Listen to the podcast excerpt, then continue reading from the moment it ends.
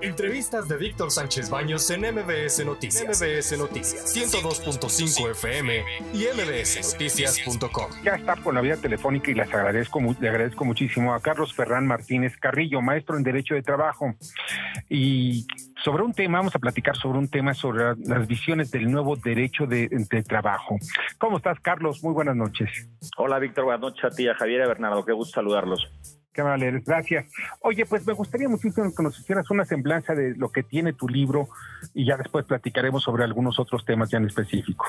Con mucho gusto, Víctor. Bueno, primero que nada te diría, se trata de una obra colectiva. En realidad mi función en la obra ha sido la de coordinar una obra que, como bien sabes tú y seguramente Javier y Bernardo también, pues responde un poco a un momento histórico del derecho del trabajo en México. Nos hemos dado la tarea a reunir a muchas y muchas de las más importantes protagonistas de la vida laboral de nuestro país, tanto el sector obrero como del sector empresarial, del sector académico, de la judicatura, de las todavía juntas de conciliación y arbitraje en algunas entidades, de manera que lo que hemos tratado de presentar es un esfuerzo colectivo para que los lectores y las lectoras puedan acercarse a lo que me parece eh, se trata de un auténtico nuevo derecho mexicano del trabajo. Nos parece una muy buena primera aproximación en el sentido del el interés que puede generarle sobre todo a quienes empiezan en el mundo del derecho, que empecemos a sensibilizarnos con las opiniones de juristas como Álvaro Altamirano, Luis Díaz Mirón, Carolina Ortiz, Margarita de Red Rojas, en fin, como te decía, muchas y muchas de las protagonistas para acercarnos y entender de qué se trata este nuevo del trabajo, este nuevo hecho del trabajo mexicano. Eh, Javier, tú que eres el, eh, fuiste secretario de, de, Trabajo y además especialista en esos temas, ¿Qué es lo que tú ves de estos nuevos cambios laborales? Lo más importante, yo veo por una parte el outsourcing, pero también la, reconfiguración sindical de, muchos sectores en el país y especialmente todos los derivados del Tratado de Libre Comercio entre México, Estados Unidos y, Canadá. Mira, mira, yo creo que Carlos tiene toda la razón y hay que felicitar este esfuerzo por pues presentar el nuevo tablero, la nueva baraja del de derecho laboral en México. Y he insistido mucho en que es un tema que no se le está poniendo la suficiente atención ni por parte de los gobiernos estatales, ni por parte de los empresarios, ni tampoco de los sindicatos tradicionales.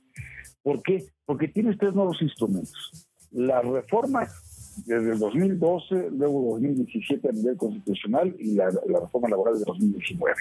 El convenio, el, Tratado de, Libre Comercio con Estados Unidos y Canadá y particularmente el anexo 23A, que le da un énfasis muy, muy particular a la democracia y libertad sindical.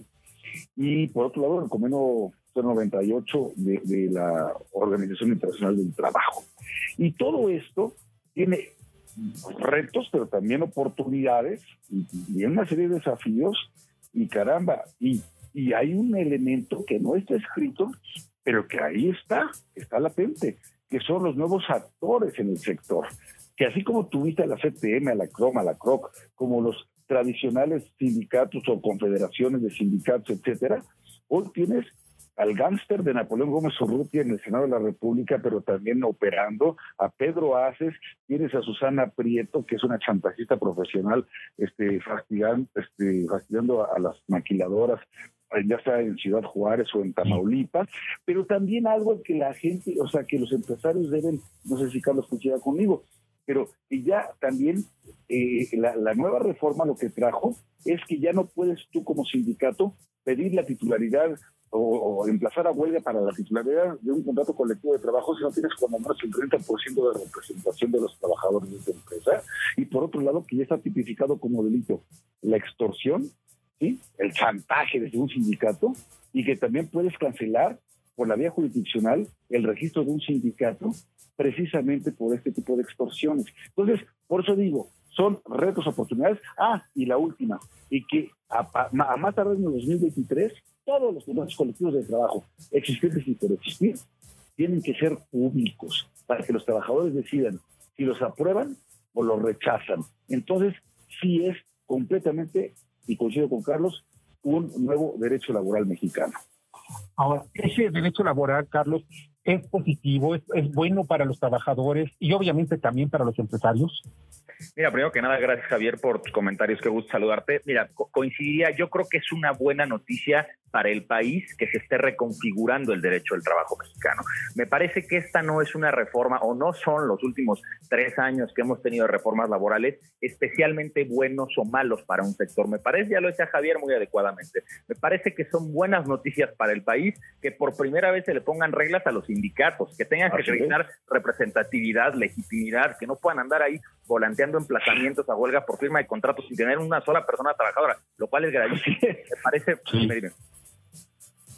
No, me, parece muy buena noticia, por ejemplo, que existan reglas para el procedimiento y para el proceso de huelga. Me parece muy buena noticia empezar a transitar a un sistema de justicia laboral que ya no dependa del Ejecutivo, que se vaya al Poder Judicial Federal y a los locales, por supuesto. Ahorita a lo mejor las, las últimas planas se las ha llevado el tema de la subcontratación, el teletrabajo, que no es menor. Pero Javier, yéndonos un poco más para atrás, los acuerdos comerciales que tiene el Estado mexicano, esta nueva visión, déjame decirlo así, derecho humanera del derecho laboral mexicano, me parece que es un fundamental, hombre, para los factores de la producción y para dignificar un derecho el trabajo, que ustedes saben muy bien, pues ha sido en muchos sentidos denostado, ¿no? Se ha visto a veces como un derecho de segunda de manera completamente injustificada, cuando realmente no hay un derecho más social que el derecho del trabajo. Entonces yo te diría, más allá de que sean buenas noticias para un sector u otro, me parece que son reformas, y digo reformas son muchas, y no me dejarán mentir, me parece que son buenas noticias para el país y que nos surgía una reconfiguración total del derecho del trabajo mexicano. Carlos, Carlos hay, hay algo que me parece muy importante alrededor de todo ello, y es precisamente esto. Hay gran influencia del Tratado de Libre Comercio, porque yo siento que también hay eh, varias reglas que vienen derivadas del Tratado de Libre Comercio. Bernardo Sebastián, una breve pregunta. Rápidamente, Carlos, ¿cómo se le van a dar garantías a los empresarios para que puedan llegar a generar todos estos cambios y poder desarrollar este beneficio para sus trabajadores sin que se vean extorsionados también por aquellos que van a ser los que pues harán darán los sellos, darán las certificaciones, aquellos que les apoyarán a darse de alta como prestadores de servicios eh, especializados Claro, claro, no, mira, justamente ahorita por eso le decía a Víctor que este cúmulo de reformas laborales a veces parece que beneficia más a un sector y luego parece que beneficia más a otro. Déjame ejemplificarte muy rápido. El tema colectivo, por ejemplo, las nuevas reglas sindicales me parecen fantásticas noticias, sí para las personas trabajadoras, pero también para el sector empresarial, porque como ya por fin se ponen reglas. Y si lo llevas ahorita al tema de subcontratación, me parece que es una reforma muy polémica, porque en honor a la verdad, la subcontratación es una figura que ha generado y que genera muchísimos empleos en el mundo. ¿no? O sea, lo que corresponde en, derecho cuando una conducta es reiterada, pues es legislar, no necesariamente prohibir, ¿no? Hoy nos encontramos con una legislación eh, hiper prohibitiva, ¿no? Binaria, yo te diría, de lo que se puede y de lo que no se puede. Y me parece que el gran reto de los factores de la producción es cómo logramos que México, siendo un, que México siga siendo un país bueno para invertir, pero no solamente por los malos salarios que hemos pagado históricamente, sino porque logramos transitar a un sistema en donde México sea un buen país laboralmente hablando. Claro que te, poner una figura tan prohibitiva ahora en, la ley, en, se habla de la subcontratación, por ejemplo, pues por supuesto que puede tener claroscuros. A mí me parece y me gustaría tratar de ver el vaso medio lleno, en el sentido que más allá de las complicaciones que puede traer esta legislación, que abiertamente lo digo, no soy ningún este, fanático de esta regulación, ni mucho menos, pero me parece que puede ser una oportunidad para voltearnos a ver, para revisar lo que estábamos haciendo mal y para acercarnos propiamente a un modelo laboral que sea ético, que sea de cumplimiento normativo y que de una vez por todas podamos decir que en materia laboral hacer las cosas bien es buen negocio. Me parece que ese tiene que ser el objetivo es porque ese es el inicio de la justicia, precisamente en que tengas tu seguridad en el trabajo, un trabajo bien retribuido y sobre todo de que no haya mafias que te estén extorsionando, como los han sido muchos sindicatos en este país. Oye, pues te agradezco, Carlos, que haya estado con nosotros esta noche. Al contrario, gracias a los tres. Muchas gracias. Escucha a Víctor Sánchez Baños en MBS Noticias. MBS Noticias 102.5 FM y MBSNoticias.com. Lunes a viernes, 9 de la noche, tiempo del centro de México.